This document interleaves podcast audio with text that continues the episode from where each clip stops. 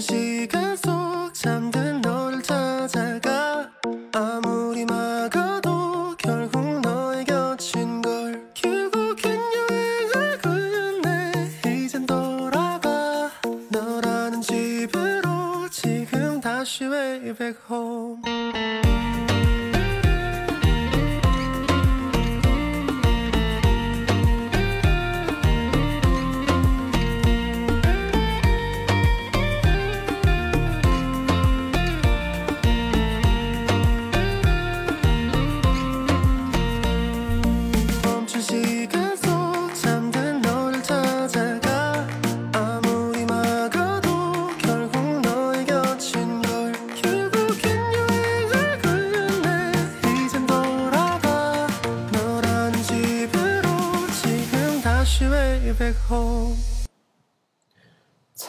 之蓝，去再多都不烦。大家好，接着上次聊，上一次我总体的给各位说了一下我对云南的一些感知和感受吧。然后总的来讲，是我特别偏爱的国内的一个旅行的地方。然后呢，也介绍了一些云南的比较典型的旅游的景点。嗯，今天我们就正式的进入到我本次的云南之行。呃，这次去云南呢，其实也是相对于来讲比较匆忙当中做出的一个决定。啊、因为今年的情况都知道，本来我今年夏天是打算要去南美洲的，呃，这个国际航班基本上全部都停摆，所以呢，也就只能选择在啊离家比较相对比较近的地方去这个走一下。然后昨天也说到了，杭州、上海那边很热嘛，啊，以前去遭过教训的。这个水又贵，旅游景区的水贵又买不起，一天喝水都要说喝好多钱。然后又比较方便的情况下，肯定就选择了再次选择了云南作为我的这一次出行之地。这次我说云南呢，呃，各位想用想要以什么样的方式来听？嗯，比如说你看我前面的四国就是流水账，但是很有趣的流水账啊，讲到了很多每天基本上每天的行程都给大家呈现出来。然后我在讲呃贵州的时候呢，就是用了一集的时间，比较快速的浏览了一遍复习大纲。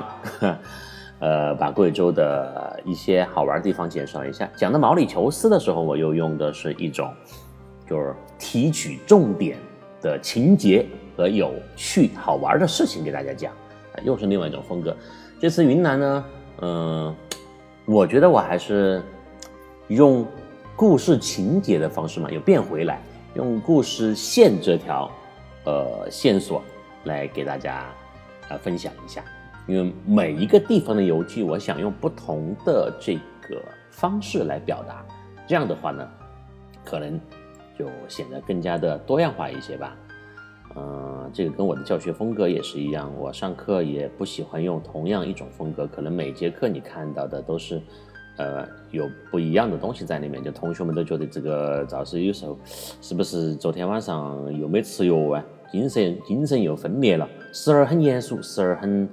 搞笑，时而很活泼，时而很发散。当然，我们要考试之前复习的时候啊，又很严谨。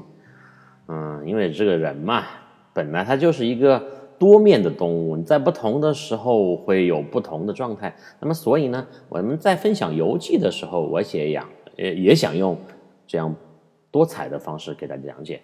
做完这个云南的，我不知道能讲几期哈，还是看我。每天发散的状态，什么时候能够收回到旅途上来？嗯，做云南，我想再次去到国外，给大家聊一聊欧洲。回到欧洲，我想讲一下希腊和西班牙，有没有兴趣呀？所以啊，一个国内，一个国外，再这样穿插来讲的话，啊，可能就是大家的听觉上的这个丰富感要更强一些。就你不要光是讲国内嘛，你不要光是讲国那国外嘛，我们穿插起来嘛，这样子听起来感觉哦，一会儿我们又在这个中国的祖国的大好河山当中游走，一会儿我们又去体验到了异国的风情，这样不是很好吗？我相信今年的这个情况可能，呃，虽然最近哈暑期是一个相对来讲出行的高峰，但是相比去年往年来讲，那肯定人数还是下降了不少。所以呢，啊、很多朋友可能更多的因为各种的原因嘛，还是待在家里边更多一些。我呢也是想用这样的方式，呃，陪伴大家，啊、给大家更多旅途上的一些共鸣或者说感受吧。在此感谢各位，尤其是从《四国奇遇》第一集一路跟来的非常非常贴心的有志同道合的朋友们，再次感谢了。好，回到云南之旅，这一次的意外呢，从刚出发就开始讲起。我的第一站是丽江啊，从成都有直达的航班去丽江。我第一次去丽江是在二零零七年，已经在十三年前呢。当时也是坐飞机过去的。那个时候的丽江跟现在呢，差别还是有那么一点点的，至少它没有那么的商业化。所以这一次我是一个人啊，又买了去丽江的机票，是晚上起飞。起飞的时间本来应该是在八点，呃，应该是在对八点过啊。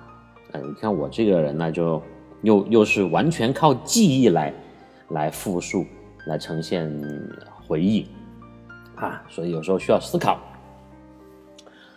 嗯、本来这是一趟比较怎么讲，相对来讲非常轻松的旅行，呃，非常轻松的呃飞行吧，应该能说，因为到丽江的话不到一个小时，非常的近，七直线距离的话，从成都过去七百多公里嘛。嗯，我为什么先要去丽江呢？因为我有一个关系特别好的学生，这些年一直在丽江，有十年没有见面了，我想去看看他，这是一个目的。另外来讲呢，呃呃，到丽江的机票相对也还算是比较便宜。然后呢，我还想从丽江出发去一趟香格里拉，因为香格里拉呢，之前我去云南这么多次是没有去过的。呃，从丽江上去到香格里拉，相对来讲是，呃，其他地区来讲是比较方便和快速的嘛，所以我就选择了丽江。当然也没有特别特别详细的行程，反正到了丽江先耍嘛，耍了再说啊，跟我的同学，呃，跟我的这个学生见面聊一下，然后自己再详闲逛一下，然后下一步耍完了是去大理，还是去昆明，还是去其他地方，呃，到时候再说。啊，说到大理呢，我提一下，我对云南最爱的地方没有之一，记住没有之一，就是大理。大理的洱海旁边，我后面会非常详细给大家啊、说一下大理。嗯，因为我现在觉得我可以去大理当导游了，非常熟悉了。嗯、那个洱海旁边啊、从东线到西线啊，从南到北，有什么样的景点，哪些地方好耍的，我会给你详细的介绍到啊。这次大理是一个行程当中的重中之重，呃，相当于呢也有一些干货给大家分享。比如说你想去云南的朋友，你想去啊、大理地区游玩的朋友，你听完我的介绍的话，你会觉得你的呃决策是没有错的，而且你会应该通过我的描述，画面感强一点的话，可以感受到洱海旁边、洱海附近的特别美丽的风光和特别让人舒适的气场。好，不扯远了，又先回到航班上。你看我这一走又走远了，都还没出发，咋又扯到大理去了呢？第一站不是到丽江吗？OK，我们先说到丽江。嗯，这次飞行本来应该说是非常轻松的，一个是时间短，第二个是呢人少。啊，我这个吃了晚饭，慢悠悠的，不是晚上八点过走嘛？啊，慢悠悠的就到了这个双流机场啊。双流机场，相信很多听节目的朋友都来过吧？应该给你的体验感还不错。双流机场呢，嗯，T 一是川航和国际航班到 T 一啊，就四川航空呃和国际航班那个飞飞出去的，就是在 T 一航站楼。T 二呢就是国内的其他航空公司的航站楼。呃，但是还有几年，成都那个天府新国际机场修好以后，在简阳那边嘛，我们去坐国际航班就不用再跑双流了，就直接可以坐快铁或者开车，有快速通道，直到了那个简阳的呃天府国际机场以后，出国所有的国际航班都在那边呢。啊，那个机场修的非常的漂亮啊，各种设施现代化，规模还有它的技术含量，应该说在国内都是排排在最最前端的啊。这个我觉得应该比北京那个新的大兴机场更爽吧。好，我到了呃 T 航站楼，我发现，哎呀，就是。就是来了那么多次机场，第一次看到空旷旷的候机厅，人非常的少啊。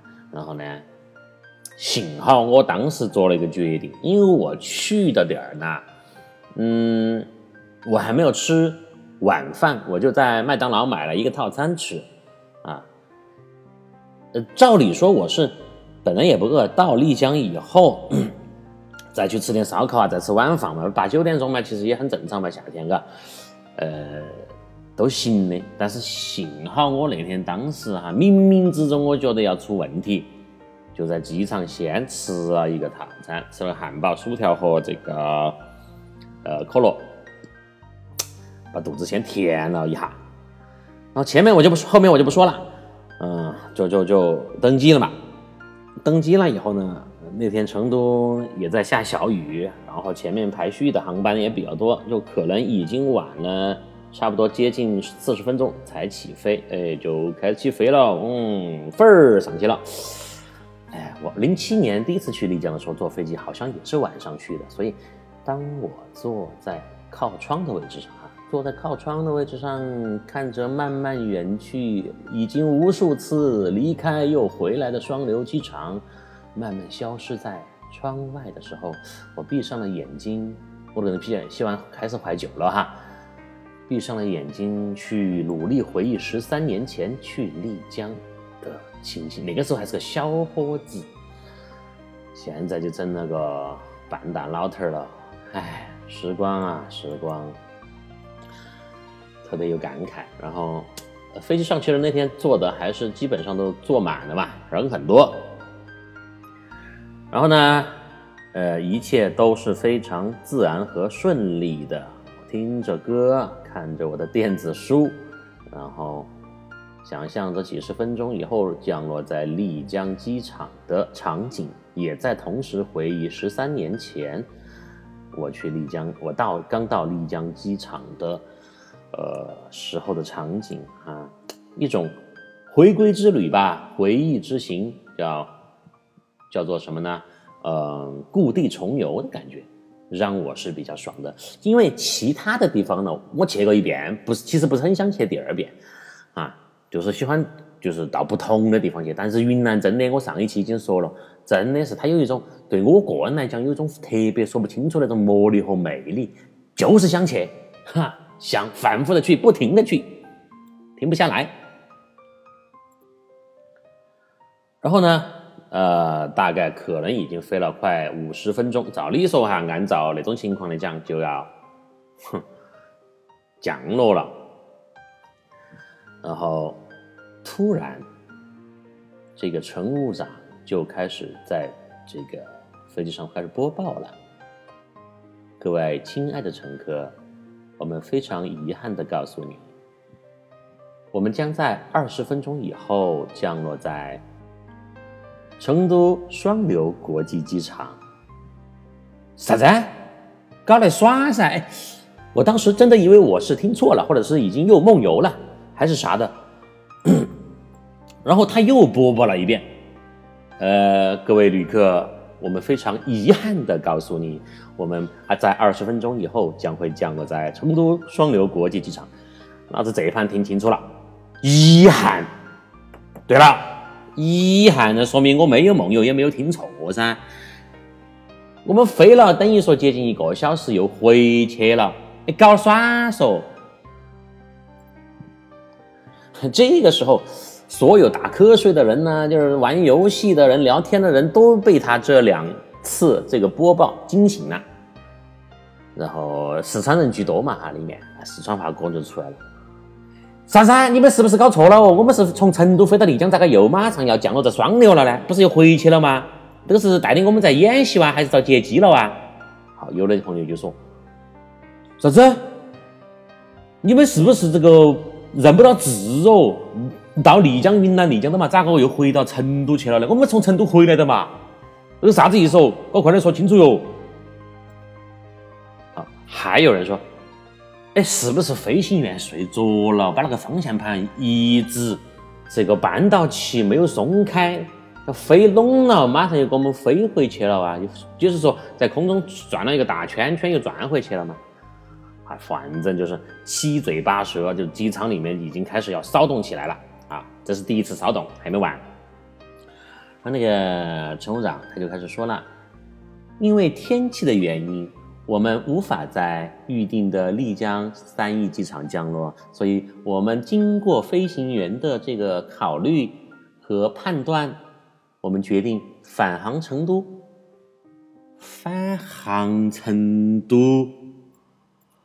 哦，我们等于说已经要飞拢了，然后觉得降不下去，天气这个情况。就又飞回成都去了，对不对？这个时候大家基本上搞清楚了是什么情况，反正就是天气吧。我那个时候呢，呃，其实心态还比较好，因为我不着急嘛，不像有的有的出差的呀，有的见朋友的，有的赶时间的，就特别的着急。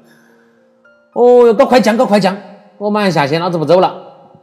然后七嘴八舌的问题就出来了，乘务员，乘务员，哎，那好久飞呢？我们今晚还能不能飞呢？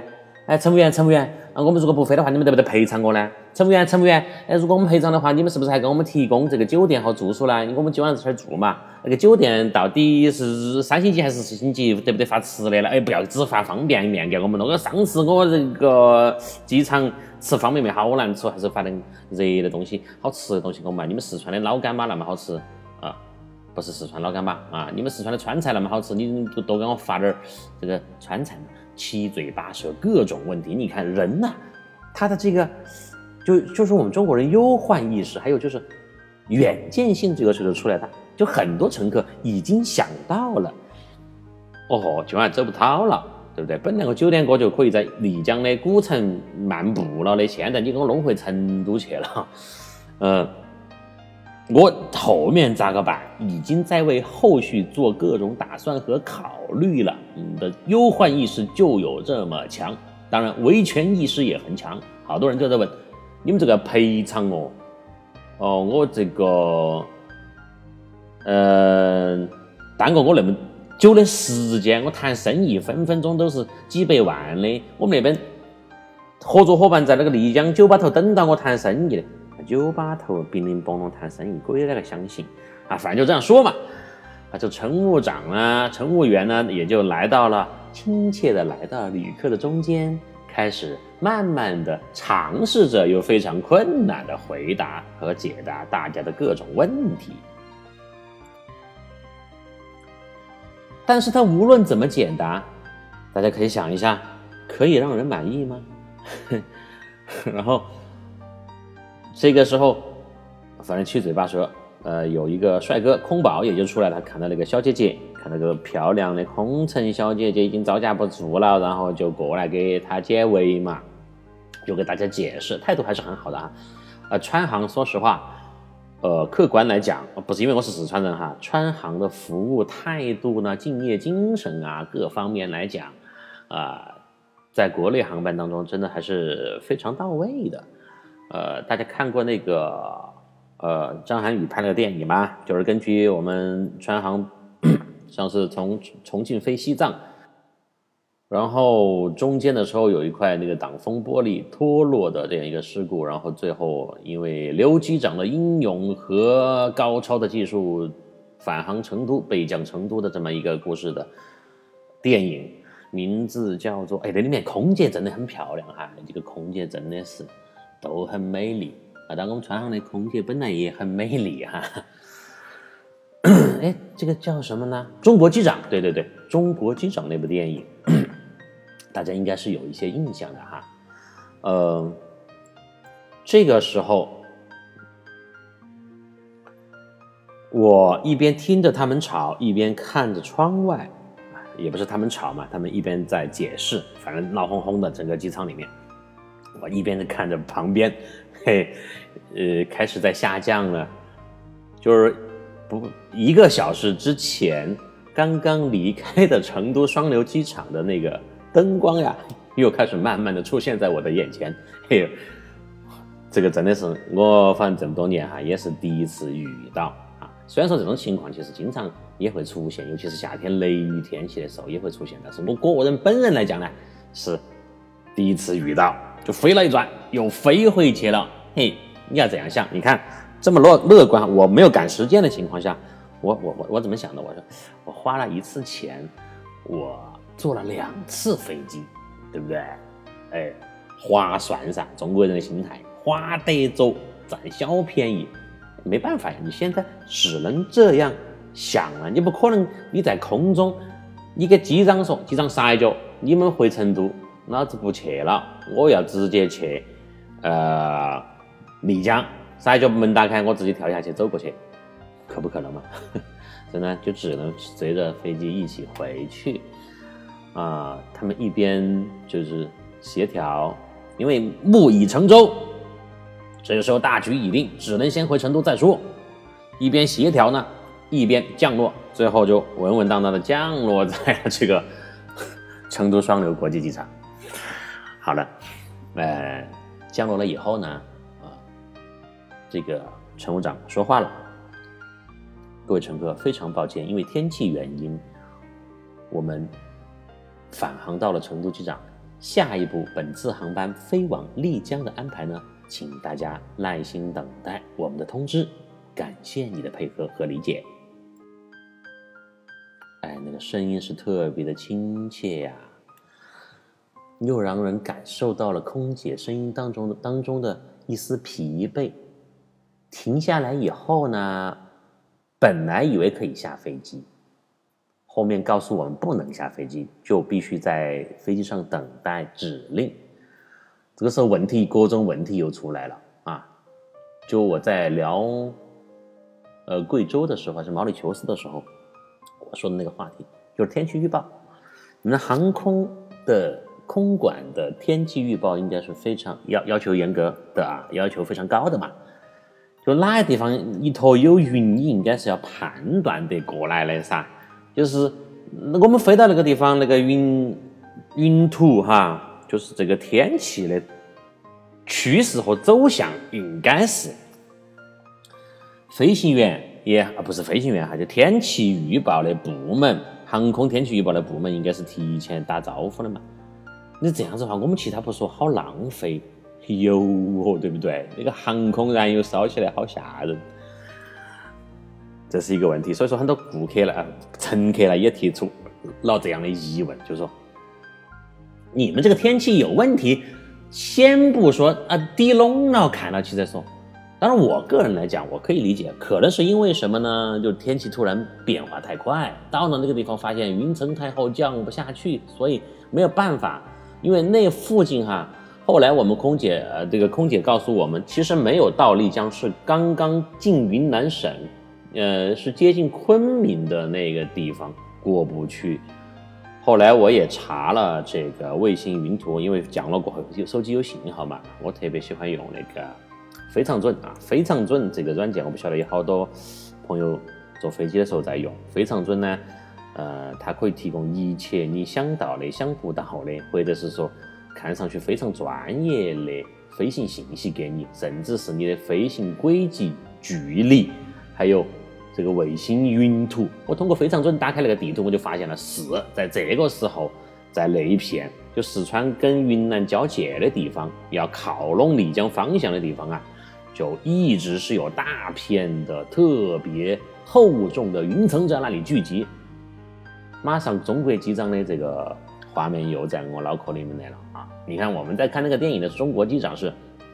刘机长驾驶着飞机穿越了云人这个人群不是人群，穿越了云层啊，在只有一个挡风玻璃的情况下，同伴已经要到冷瓜的情况下了啊，就是利用非常高超娴熟的驾驶技术和多年丰富的飞行经验，帮助了乘客穿过了人群，成功能成功的降落在了成都机场。我们这个可能飞行员还没有达到那个水平和技术啊，当然这个云层有可能有点儿太吓人了，就没有穿过去，所以就只有挑头拜拜，回先回成都再说。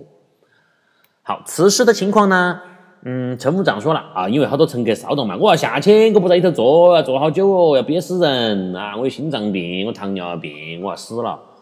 就各种吼声就出来了，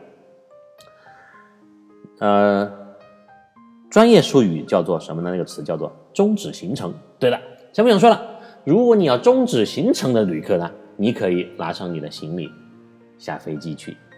终止行程就是说我不走了，但是有个条件就是，不管我们的飞机一会儿等一会儿能不能再飞，或者是给你改签，或者统一安排，或者赔偿。怎么样的你都享受不了了。你前面你买的这个机票钱作废，就说你走人可以，我不退票，不退钱。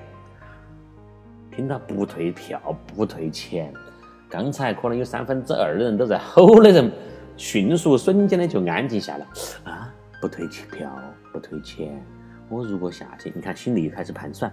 我如果下去的话，我又要重新去买机票，我今晚上走不走到说不清楚，我是不是还要回成都市区？你看打车还需要时间啊，又需要钱，你看哦呀要多花好多钱。算算算算了，哎呀，等嘛等嘛，反正你说咋个就咋个啊，就只能在机场里面等了。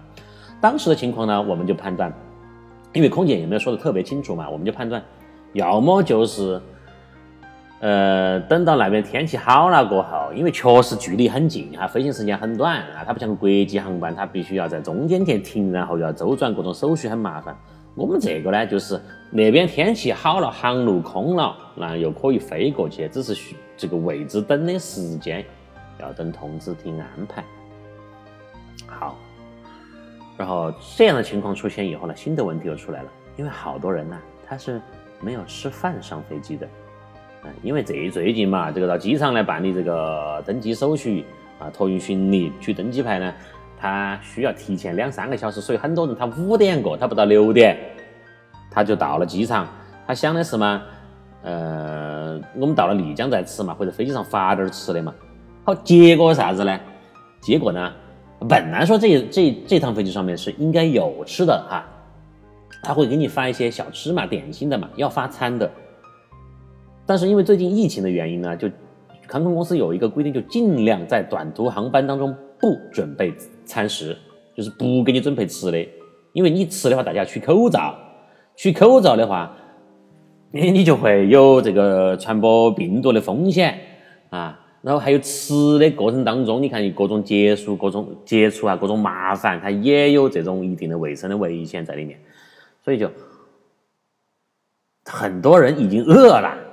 当时你看，我们返航到成都已经是快，我看八点过就十点钟的左右，十点钟左右，十点钟很多人没有吃饭的情况下，又比较焦躁，又经历了刚才那么刚才那么一顿折腾以后呢，就更饿了。啊，不行了，乘务员，这个空姐，我我我低血糖，我要吃饭，你们没得饭吗？给我拿点吃的来了。好那乘务长说：“不好意思，我们最近这趟飞机上面没有，呃，没有准备餐食。疫情的原因大家都知道。哎哎哎，请你把口罩戴好，不要喷口水呀！你说就说嘛，你把口罩取下来喷口水，这个危多危险呐，多危险呐，对吧？啊，哎，这个时候我们中国老百姓的就是人间百态，各种思考就就各各种的这个态度啊。”和主张就出来了，有人就说：“哎，哪喊你不吃东西呢？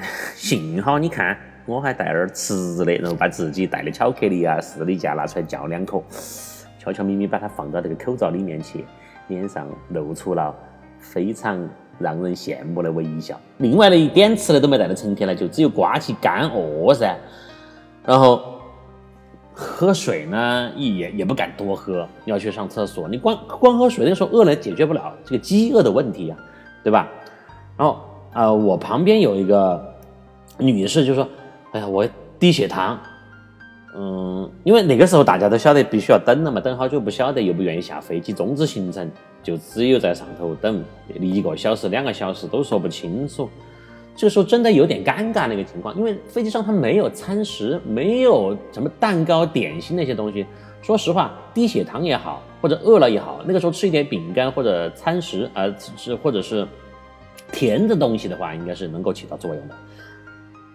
但是没得。好，那个，呃，有个空姐就对那个低血糖的女士说：“啊，小姐，你等一下，嗯、我去看看我们这个后面有什么吃的，给你拿一点来，你先吃着。”好，走走走走，跑去找吃的。呃，过了几分钟拿回来一些口袋里面包装的东西，我看了一下是什么东西，是胡豆儿，是那种干胡豆儿。他就说：“不好意思，我们只有这个东西了。哈”然后你看哈，有的人看到人家有胡豆，饿慌了噻，那个时候没得办法的。哎哎，乘务员，乘务员，我也要胡豆，快点给我们都拿点来。然后他可能没有剩几袋胡豆，他们他们备用的一些吃的嘛。那个胡豆其实小包装口袋的，然后里面有胡椒、有盐啊，反正就是味道还是挺好的，只是吃起来响声特别大，就是动静特别大，叫得嘣隆冰凌那种。你在嘴巴里面嚼的时候啊，就像你在嚼你自己牙齿一样，就是那种感觉。然后乘务员就把所有的胡豆都拿出来分给了需要的乘客，然后当时机舱里面特别欢腾，大家一起乒乒乓乓嚼胡豆的场景就出现了。我没有吃，我也没有要，我呢非常自然放松的喝了一口水，继续很装逼的看着我的电子书，心想。哎呀，老子幸好有先见之明，上飞机之前吃了一个比较扎实的汉堡，还有薯条，还有可乐，这个时候才不至于被饿到。所以呢，冥冥之中运气又好了一次。吃了一会儿呢，这个那个胡豆嘛，毕竟有点干，而且没有其他的吃的。呃，有的乘客呢就，呃，就是呃，空姐我要喝水，哎呀，好干哦，给我们拿点水来嘛。然后反正有的态度比较好，有的就是有点使唤的那样的感觉哈。当然，川航我前面提到了，川航的职业精神和服务态度都是非常好的嘛。这空姐小姐姐们也是非常耐心的。好的，请等一下，我去给你拿水。啊，有的就开始说，哎，你们这只有胡豆说没得其他的吗？给我拿点其他的吃，哎，有没有方便面嘛？哎，有没有套饭？榨菜嘛，榨菜给我来一包也可以噻。啊，我我看到有其中有一个空姐呢，她特别的委屈啊，她可能也是精神生呃不精神身体都负荷已经到了一个比较厉害的地步了，就小小声的说了一下，我们从早上到现在也没有吃东西呀。我们从早上嗯飞了昆明，然后攀枝花，然后回到成都，晚上飞丽江。我们一天十几个小时都在飞机上，也没有下去过。我们也很累呀、请您理解一下吧。哇，这个时候那另外的有的乘客哈，这个正义感比较强的又出来，就是嘛，吼啥子嘛吼，大家都是人，你们理解一下嘛。这个天气原因又不是得我们造成的，也不是他们造成的，哪个都说不清楚啊。还有坐到嘛就好生等嘛。就开始 就是乘客当中呢，乘客当中就形成了两派，就开始有点扯筋了，就开始有点呃顶起了嘛哈，就扯了两句。那小姐姐呢，刚才比较委屈说那个话的小姐姐呢，那个乘空姐呢，就像为她把打抱不平那个乘客投去了非常呃这个感激的目光。虽然戴着口罩，但我看到他的眼眶已经要红了。呃，从我内心个人来讲，我也是。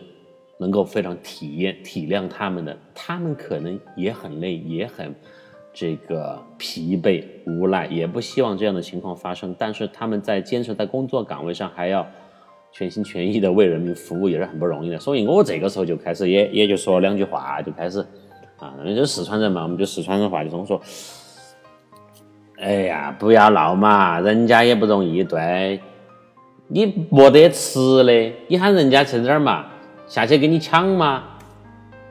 那最近的情况又不是不晓得，大家能够理解理解一下嘛？你少说话嘛，你少说话，你就不费精神，不费精神就不得饿。你越吼得凶，你又越饿，但是又没得吃，你只有干瞪眼儿啊，你只有等到，对吧？这个时候，那个空姐呢，又向我投来了这个感激的目光。我说完这个话过后。我又继续看书，把耳机戴起。哎，过了一会儿呢，有可能是真的是大家闹腾饿了，觉得还是要节约一点体力嘛，就慢慢恢复了平静。啊，差不多半个小时以后呢，就陷入了平静期，也没有人再下。前面有两个人是终止了行程，就提着东西就下去了嘛，哈，就是那种。可能是确实有急事的啊，回先回成都，我们坐大巴车、坐火车或者怎么样去都要的，就不想坐个飞机的人他就下去了。呃，绝大多数人哈，呃，百分之九十五以上的人还是就是在耐心等待嘛，等通知嘛，啊，好，陷入了瓶颈期以后呢，反正又开始。吃完一轮福豆过后，有的又开始睡就睡，哈，有的开始看书、看视频、刷手机、聊天、打游戏的嘛，反正就把手机都开始开启，开始整了啊。但有些人呢又没得电了，又开始借充电宝，啊，又又又是又有一阵小小的骚动嘛。好，呃，我们大概等了一个小时，那个时候已经快十一点了。等了一个小时以后，没有任何人离开机舱哈。机长当时也没有出来，呃，乘务长又开始说了，用这个语音播报：“各位乘客，我们现在的飞机呢正在加燃油，所以请大家耐心等待。”呃，坐飞机比较多的朋友一听在加油了，嘿，那肯定就心头有数了噻。今天晚上走得到，还能去，因为。重新再加油哈，因为我们刚刚不是飞了一次，去了又回来嘛，就是你当天储存的需要消耗的燃油已经呃全基本上用完了，你需要再去补充燃油。补充燃油的意思是什么呢？就是今天晚上可以再飞，不然的话它就不可能再去加那个燃油。听到这个消息呢，啊，机舱里面的旅客们啊比较兴奋呐，啊，有的开始鼓掌了，耶，可以走了。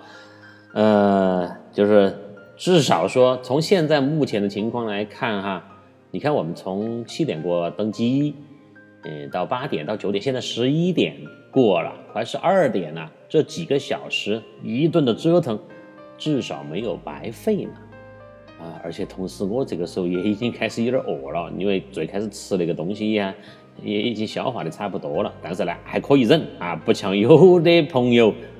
已经偃旗息鼓了，不开枪不说话，反正听到哪个说啥子眼睛虚开睁开瞧一眼，马上又把眼睛眯到，静养睡觉，保存体力。到了丽江，当然能够到的话，到了丽江喝夜啤酒吃烧烤啊，因为你现在吵没有办法，没有吃的就是没有吃的，你不可能去把空姐吃了噻，是吧？好，呃。听到这个加油的消息以后呢，又恢复了平静，又等等等，等到什么时候？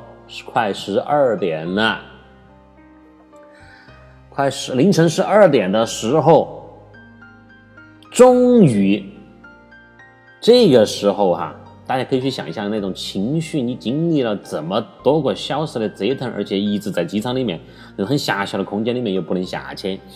心情又比较憋闷的情况下，你听到空姐说了一句话，非常高兴的告诉各位乘客，我们的飞机现在已经开始继续在航班排序，我们会大约在半个小时以后再次起飞前往丽江。感谢您的支持和理解，祝您旅途愉快。嚯！听到说这个，这下子大家开始鼓掌了，全部开始拍巴巴掌拍起了，也可以走了。再怎么折腾，今天晚上还是能够到丽江的嘛？不管再晚。好，拍了手过后，然后又开始平静了。饿了噻，拍手要消耗体力的嘛。好，然后在十二点过，因为天气那边应该好了嘛，天气好了呢，然后当时我在查这个航班信息的时候，当天晚上延误的航班大概有五十多架，我们排序又继续重新开始排，要排队噻，那航道只有那么多，起飞的点只有那么多，对不对？你不可能去跟人家挤噻，哎，滚，我先飞哦。不能噻，你必须要等塔台地面通知你排多少号，跟到那个钩子后头去，慢慢的缩出跑道再开始起飞。我们重新排序，划上跑道啊！就在那个晚上，我又经历了一次。你看，我不是前面很讽刺或者很搞笑的一件事情，我说我去体会一下从成都飞丽江在十三年前的感觉，特别的爽嘛，这下对了嘛。就同一天晚上，我体会了体会了两盘，哈，就就真的好像有一种，就是往日情景再次浮现。我们当时我的这个感受不是往日的情景呢，几小时前的情景再次浮现。对，滑行、起飞、升天，哦不升天，升空，飞向了漆黑的夜空。往云南丽江方向飞去。这一次呢，很顺利啊！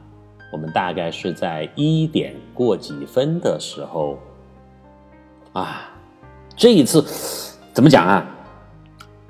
就大家都在睡觉啊，已经很疲惫了，深夜了嘛，一点多了。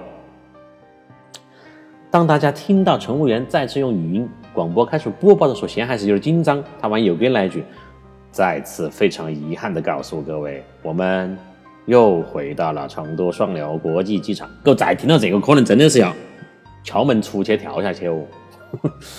但是没有出现。当时我们听到的是：“各位乘客，我们将在十五分钟以后降落在丽江三义机场。”这下子听了一下，咦，是丽江，是丽江，要到了，耶！大家心头已经开始在耶了哈。虽然说已经完全就是又饿又累又困，已经要要瘫下去那种状态，但是内心还是很很激动的嘛啊！所以你看，人生当中的小小的折腾了以后，这成语当中怎么说呢？呃，最好的感受不是雪中送炭，也不是画龙点睛，而是什么呢？失而复得。从今天晚上我们坐飞机这个事情来看，我们也是失而复得嘛。你看，哎，飞了回去了又飞，哎，终于最后还是到了嘛。就这种感受呢，就是对你的心理的这种冲击、安慰或者让你爽的感觉特别的强烈。各位乘客，非常感谢你今天晚上耐心对我们的支持和理解。祝你在云南旅途愉快，谢谢。啊，当我们从机场出来的时候，已经是一点半了。我叫的司机已经要等崩溃了。那个司机跟我说的，我都已经到了，本来应该是九点过到的嘛，嘎，我都已经开车到了这个机场了。哎，我看那个航班信息，哎还有五分钟到降落了嘛。啊，我就开始在那儿等你，结果过了五分钟过后，再刷新一看，嘿，咋又回去了呢？他九点过，他他九点钟之前就到了机机场等我，他发现又回回成都去了，他也就回回回丽江城区去了噻，因为丽江机场跟丽江这个古城啊啊这个，因为当时是住古城嘛，还是有一段距离的，开车的话要开接近四十分钟。就是晚上很快要半个小时嘛，然后他就回去了，回去了过后呢，他可能都都觉得要崩溃要睡了。然后我一下飞机嘛，我因为我当时跟他说了这个情况，我一下飞机马上跟他联系，跟他联系了以后，他马上就我落地的时候跟他联系，然后他马上就又从这个古城那边开车又过来，这师傅还是很好的哈。所以我觉得云南人民的这个确实服务意识哈。还是很到位的。有有些司机说那么晚了，我还过来接你，对不对？十二点过一点过了，老子不赚你这个钱了，我要休息。但是他承诺你的事情，他答应你的事情，他就会做到。所以呢，再次感谢那天晚上来接我的这个师傅，Thank you so much。当我坐车到了客栈，洗完澡躺在床上看了一下表，凌晨两点二十。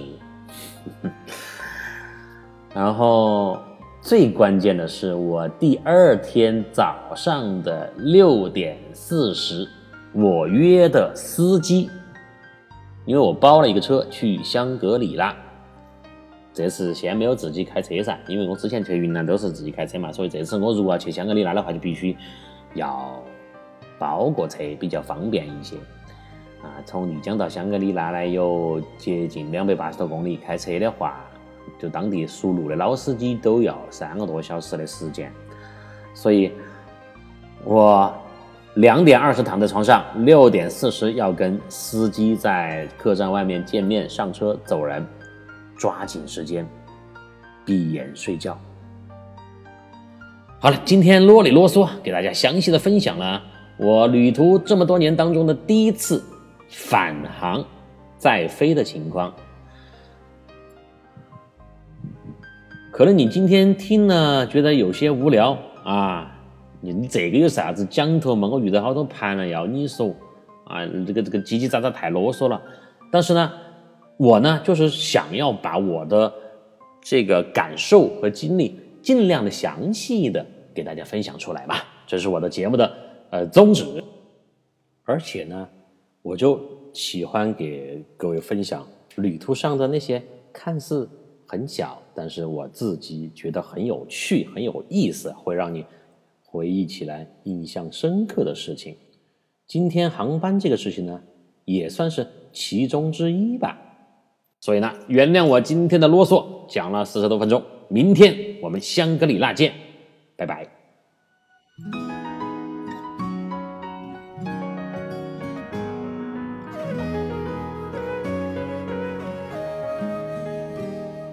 总有几段旧爱昙花一刹芬芳，换几人划过梦的中央。